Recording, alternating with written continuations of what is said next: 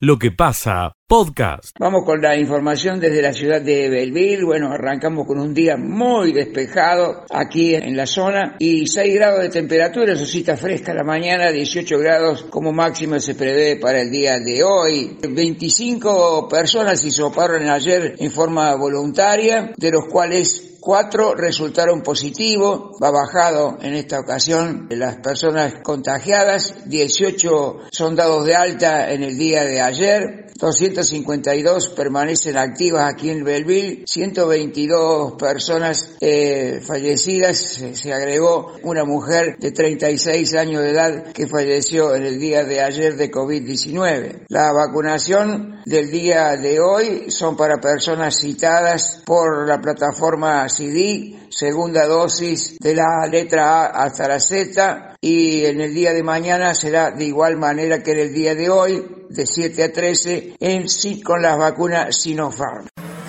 Escucha lo mejor de lo que pasa panel de vacunados contra el COVID-19. Con primera dosis en las perdices, 2.867 vecinos. Con segunda dosis, 772. Y con respecto a este tema, cada vez eh, afirman desde el municipio que estamos más cerca de volver a la realidad que queremos. El 65% de la población mayor a 18 años ya se encuentra vacunada con la primera dosis y el 15% ya contiene el esquema completo con las dos dosis. Se invita a toda la población a vacunarse, a acercarnos a la Casa de la Cultura, a inscribirnos y eh, no debemos olvidar llevar fotocopia de nuestro DNI. Esto puede realizarse de lunes a viernes de 7 a 13 horas. Es importante que nos vacunemos porque vacunándonos nos cuidamos nosotros y cuidamos también a los demás. Por el momento es la información para compartir con ustedes desde Las Perdices para el Contacto Regional de Noticias. Escucha lo mejor de lo que pasa.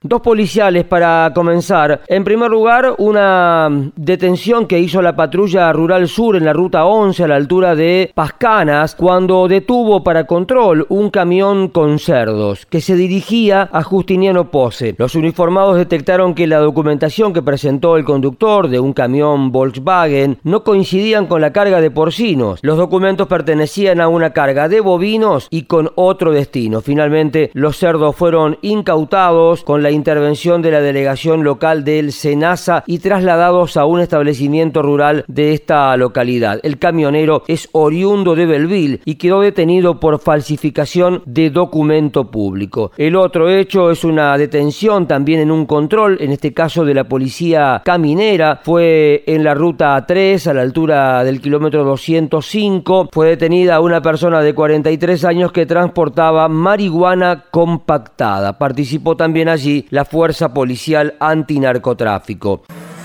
Escucha lo mejor de lo que pasa.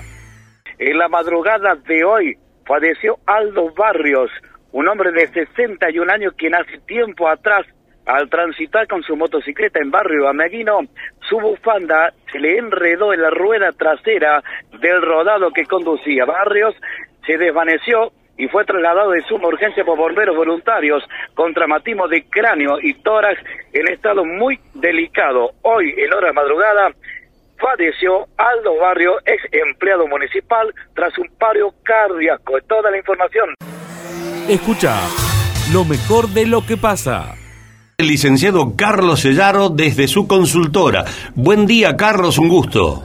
¿Qué tal, Miguel? Buen día, ¿cómo están? Pero muy bien, acá expectantes a ver eh, cómo estamos casi a fin de mes, Carlos, con elecciones, ya candidatos definidos. En fin, ¿cómo ves el panorama y qué análisis eh, nos brindás? Bueno, el gobierno argentino, en, los anuncios de este fin de semana, cuando se fueron definiendo todas las candidaturas, ¿no es cierto?, volvió a ratificar claramente, de manera explícita, a través de sus principales candidatos, que la estrategia en realidad en términos electorales pasa por una recuperación económica de cara a los próximos meses, con una reactivación desde el lado del consumo y también con la expectativa de que para septiembre, al inicio de la primavera, la mayor parte de la población esté vacunada. Mm. Y obviamente en esos dos ejes eh, transcurre la estrategia del gobierno argentino para llegar al momento de las elecciones con una economía que esté en un proceso de reactivación y con un escenario menos complicado o, más simpático, digamos, desde el punto de vista del confinamiento, ¿no? Sí. Y para esto, por supuesto que, eh, lo hemos charlado en otra oportunidad, Miguel, el gobierno argentino tiene un paquete de medidas impositivas, crediticias, de, de, aportes, digamos, en términos de subsidios, que van a poner en la calle en los próximos meses entre 600 y 700 mil millones de pesos adicionales, con los cuales obviamente, razonablemente, el consumo tiene que recuperarse o dinamizarse más, y esta es la expectativa, por supuesto, del gobierno en clave electoral, ¿no? Claro eh, 600, 700 mil millones de pesos que salen de una emisión, Carlos. Bueno, es que es un paquete, ¿no es cierto? Es un combo, porque también está ahí el proceso donde el gobierno estipuló que las paritarias eh, se renegociaran a un 45% de aumento, ¿no es cierto? Que eso lo van a tener que poner los empresarios, no el gobierno argentino. Cuando hablamos de 600, 700 mil millones, ah. decimos todo el combo, ¿no es Ah, no, no es que no tenemos que pensar linealmente que el gobierno va a emitir ese monto. No, porque en realidad, fíjate, en ese combo entra, obviamente, el bono a los jubilados, ¿no es cierto?, mayor aporte de asignación universal, pero también entra la rebaja de impuestos a las ganancias para jubilados y, trabajadores, ¿no es cierto?, que no es algo que sale del bolsillo del gobierno, sino algo que deja de recaudar en todo caso, y también eh, las, las renegociaciones de las paritarias que venían pactadas entre el 30 y el 35% y pasan al 45%.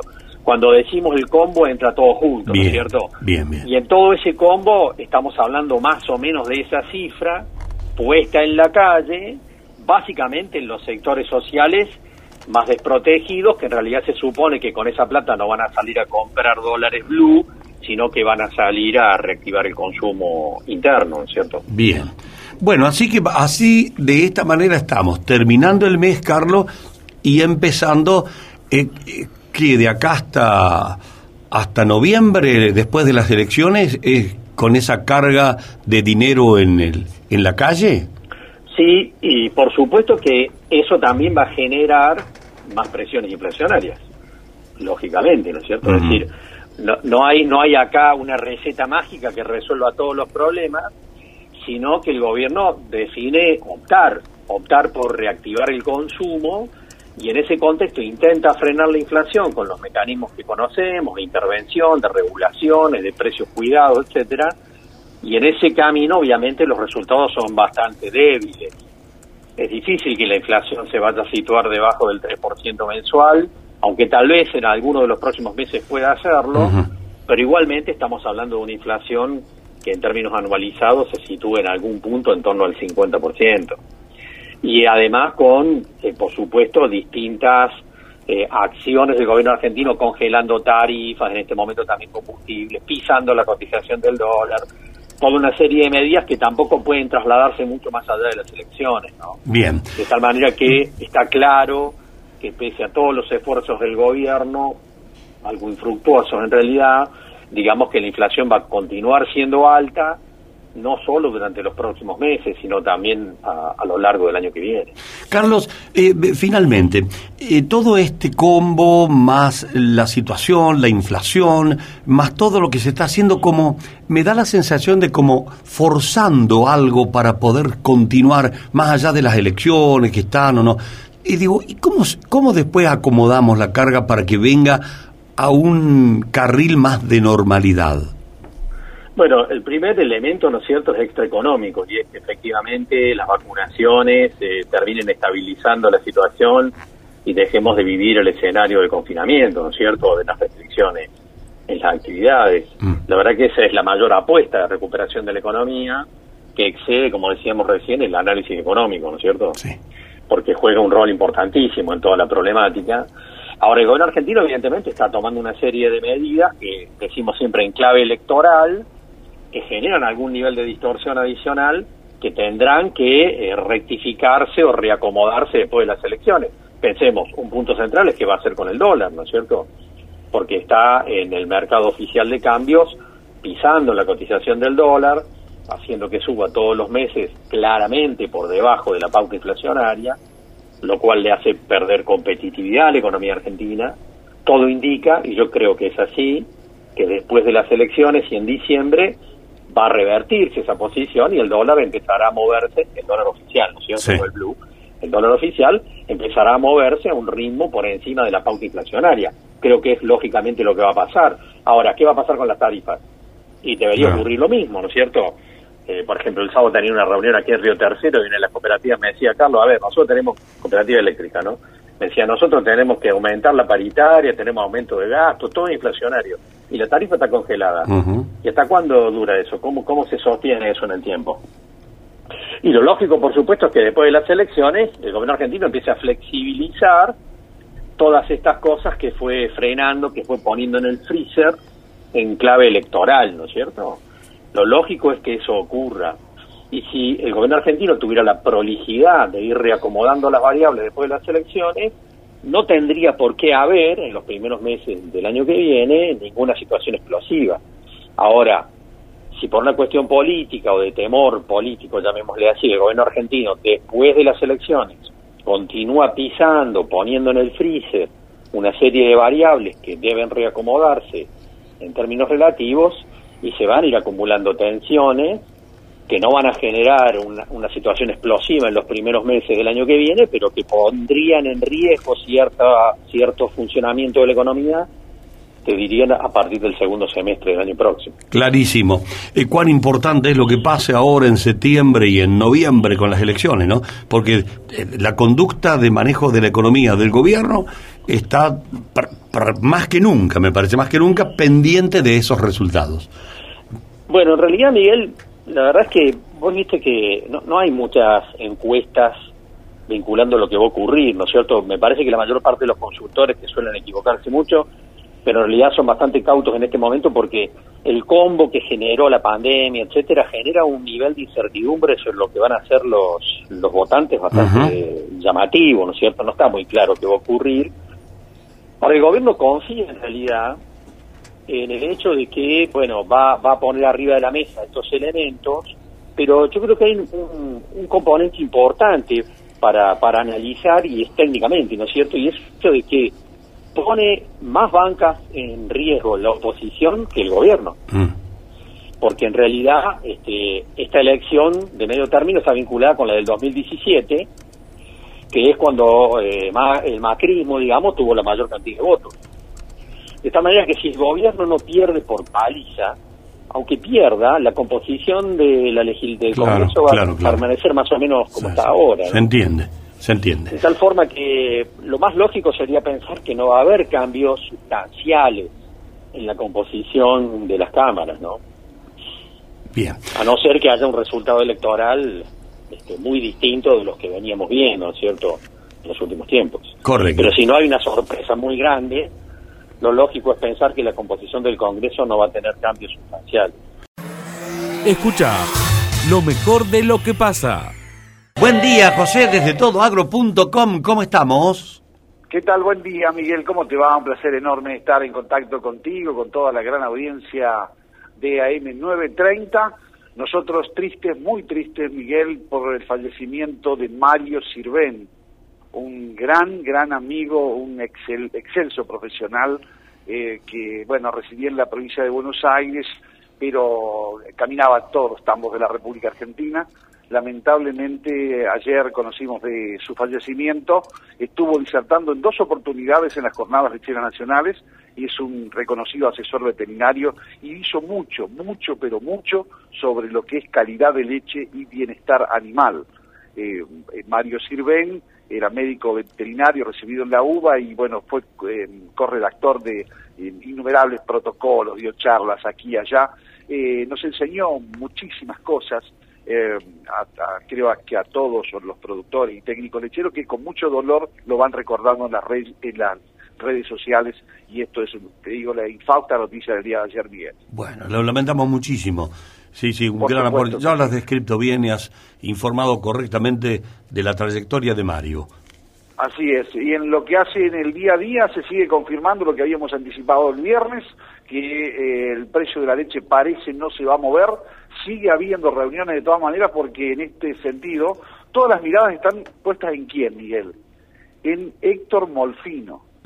Héctor Molfino, el hombre fuerte de Zaputo, el hombre fuerte de lo que es el eje Molfino-La Paulina, que es un poco hoy el gran, digamos, la empresa, que, la empresa lechera, la empresa láctea, que eh, eh, es la segunda a nivel país, pero es un poco la que se espera que marque los precios, al igual que otras grandes de la zona de Villa María. Así que todavía dejamos una pequeña puerta abierta porque puede haber alguna posibilidad, pero en principio todas las fuentes consultadas de todos los tamaños nos indican que el precio de la leche remitida en julio se repetirá, no aumentará por, por ende, en, eh, empezando a pagarse, por supuesto, los primeros, los primeros días de agosto.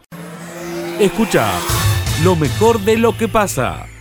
Atento, me voy rápidamente porque hay un acto ahí en el Chango Más. Fue, fuimos a cubrirlo, Marcelito, por favor. Bueno, muchas gracias, Miguel. Efectivamente, bien como lo acabas de decir vos, estamos directamente desde Chango Más con la presencia del ministro Eduardo Castelo, autoridades de este supermercado Chango Más, porque hace algunos minutos se acaba de realizar la firma de convenio con Walmart Argentina. Y aquí están, lógicamente, los representantes de este supermercado que tiene que ver mucho con productos hechos en Córdoba. Buscamos la palabra de Castelo en rueda de prensa, aguardamos un minutito por aquí a ver qué es lo que está diciendo el ministro. Esto nos permite que los parques industriales se radiquen más empresas. Hoy lo que vamos a hacer aquí en Aldesa es anunciar estos 60 millones que llevamos para que también de esa que es uno de los polos productivos más importantes que tiene la Argentina y del corredor agroalimentario que tiene Villa María, Cabrera, Deza, Perdices, que llega hasta Rollito, eh, pueda seguir creciendo. Así que... Bueno, está hablando lógicamente del parque industrial, lo que va a ser en otras localidades del interior de la provincia de Córdoba, como General Deza, General Cabrera. Marcelito, por favor, al aire. Bueno, muchas gracias. Completamos la información. El secretario de Comercio de la provincia, Juan Pablo Iglesias. Eh, cuéntenos, se pone en marcha una nueva góndola aquí en el supermercado Chancomás, firma de convenio. ¿Cómo le va? Buen día. Bueno, muy buenos días, querido Marcelo. Saludar a todos los oyentes. Y sí, hoy es un paso más. Quedamos en el programa hecho en Córdoba pero con un diferencial a lo que ya veníamos trabajando. El diferencial es que nosotros veníamos llevando acuerdos estratégicos para que los productos cordobeses, lo que se fabrica en Villa María, en Villanueva, en el departamento y en la provincia, pudiera comercializarse en las cadenas de supermercados provinciales. Hoy hemos hecho un acuerdo con Walmart Argentina, Walmart Changomás, donde ya no solamente los productos cordobeses se comercializan en las cadenas cordobesas, sino que ahora empiezan a aparecer en las góndolas nacionales, en las góndolas de esta cadena a nivel nacional. Y vamos a iniciar un camino que va a durar durante todo el día de hoy y los días que vienen, donde vamos a llevar rondas de negocios, donde vamos a vincular nuestros pymes con eh, la empresa. ¿Para qué? Para que la empresa, Walmart en este caso, pueda incorporarla a sus cadenas y a sus góndolas. ¿Qué producto estamos hablando? No, nosotros ya venimos y hemos incorporado en el marco del programa a más de 300 pymes con más de 3.000 productos que se han sumado a las góndolas sin duda ya hoy Walmart, por ejemplo, ellos tienen una marca propia, ¿sí?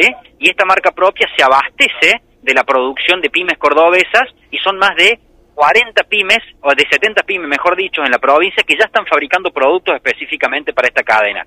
A eso tenemos que agregarle las demás pymes que se van a sumar a partir de ahora con distintas categorías, alimento, higiene, este, productos de perfumería y demás, que van a empezar a sumarse también a la incorporación de estas góndolas. Gracias por su tiempo. ¿eh? Muchísimas gracias a ustedes.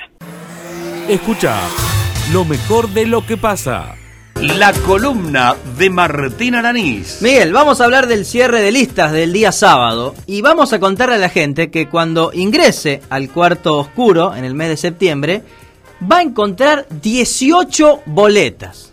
Sí, 18 boletas va a encontrar la gente en las PASO hablamos de cuatro boletas de Juntos por el Cambio, una boleta de Hacemos por Córdoba, una del Frente de Todos, tres boletas de la izquierda, cinco boletas de Unión Popular Federal, el Nuevo Más, Partido Demócrata, Encuentro Vecinal Córdoba y La Libertad Avanza. Las 18 eh, boletas que va a encontrar la gente en las PASO. No todas van a llegar luego a las generales, porque hay que tener un piso del 1,5% para acceder a las elecciones generales pero igualmente la oferta es amplia, ¿no? Es amplia. Volví a repetir el número que algún quinielero lo va a jugar seguro. 18 boletas va a encontrar la gente cuando ingrese en septiembre. Encima el 18. ¿Qué es el 18? ¿Es la sangre? Sí. bueno. Es la sangre, bueno, sí. 18 es la sangre. Es la sangre. política. Y 17 la desgracia. ¿No? Uno menos. Bueno, pero saltaron, llegaron a 18. Bueno, pero son un- una desgracia algunos, ¿no? Vamos a ser claros. Yo ando inscribiendo, ando inscribiendo a la hija de, de Pampita y vos. No, tranquilo. Bueno. Hay que reducirlo a esto. Hay que reducir. bueno, vamos en el caso de Juntos por el Cambio, que fue lo que más llamó la atención el fin de semana. Porque habíamos contado en esta misma columna que el perfil era Negri de Loredo, una lista bien radical, frente a Luis Juez y Gustavo Santos, en este acuerdo del Frente Cívico con el PRO. Mm. Bueno, esto se terminó dando vuelta, Miguel. Sobre la hora. Porque Negri arregló con el PRO a nivel nacional, entonces Santos se fue para la lista de Negri, y de Loredo, que quedó en offside, dijo, ¿qué hago ahora? Me voy con juez. O sea, evidentemente no había ideas de fondo, ¿no? Mm. Simplemente había egos, personalismo, estar en los primeros lugares de las listas que han saltado de un lado a otro, de un momento hacia el otro. Pero además de estos protagonistas, en Juntos por el Cambio, se sumaron dos más todavía. Hablamos de Baldata y de Rossi, y hablamos del ex concejal de Córdoba, eh, Vicellares, y de Laura Sesma. Es decir, aquellos que quieran, a vota- eh, quieran votar a Juntos por el Cambio en las PASO de septiembre, va a encontrar cuatro boletas. Negri Santos, Juez de Loredo, Baldata Rossi y Vicellares Sesma. Cuatro opciones del principal partido en la provincia de Córdoba, según las encuestas, que eh, ganaría ¿no? en la elección general de noviembre. Cuatro boletas, cuando en principio iba a haber dos nada más. Bueno, van a ser cuatro, han saltado candidatos de un lado hacia otro, y van a tener que tener un piso mínimo del 25% en esa interna Mm. para luego configurar la lista definitiva que va a competir en las generales. Claro. Al dividir por cuatro, eh, uno supone que por nombres eh, rutilantes de la política y siempre en ejercicio, Negri con Santos eh, tendrían gran porcentaje. Sí, y juez y- Dentro de esa interna. Y ¿no? de Loredo también, ¿no? A- allí esas dos listas se van a dividir los diputados, ¿no? Mm. No creo que Rossi, Baldata y Vicellar y Sesma lleguen a ese 25% Mm. para conseguir un cupo, no creo. El que gane la interna, no solo que se va a quedar con los dos senadores, porque en, es- en ese caso se quedan con los dos senadores, sino que además van a tener el derecho seguramente de poder elegir o, o- ¿A quién, o sí? Just- el próximo candidato a gobernador o, o perfilar ¿no? ese sector como posible gobernador en el 2023. Esto está pasando en Juntos por el Cambio. Si vamos al peronismo, la historia es otra, ¿no? Y la participación de Villa María en esta elección, Miguel, yo leía los diarios provinciales este fin de semana y están con los ojos aquí en Villa María.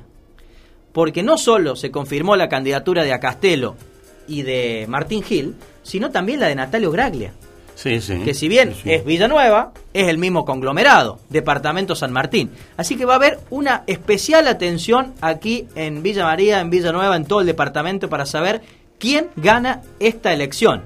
Si a Castelo o Gil. Bien. Quien gane seguramente se va a va a ir con el mismo derecho, ¿no? A elegir, en este caso, el candidato a intendente para las próximas elecciones. Bueno, ahí tienen el panorama de, después del, del fin de semana.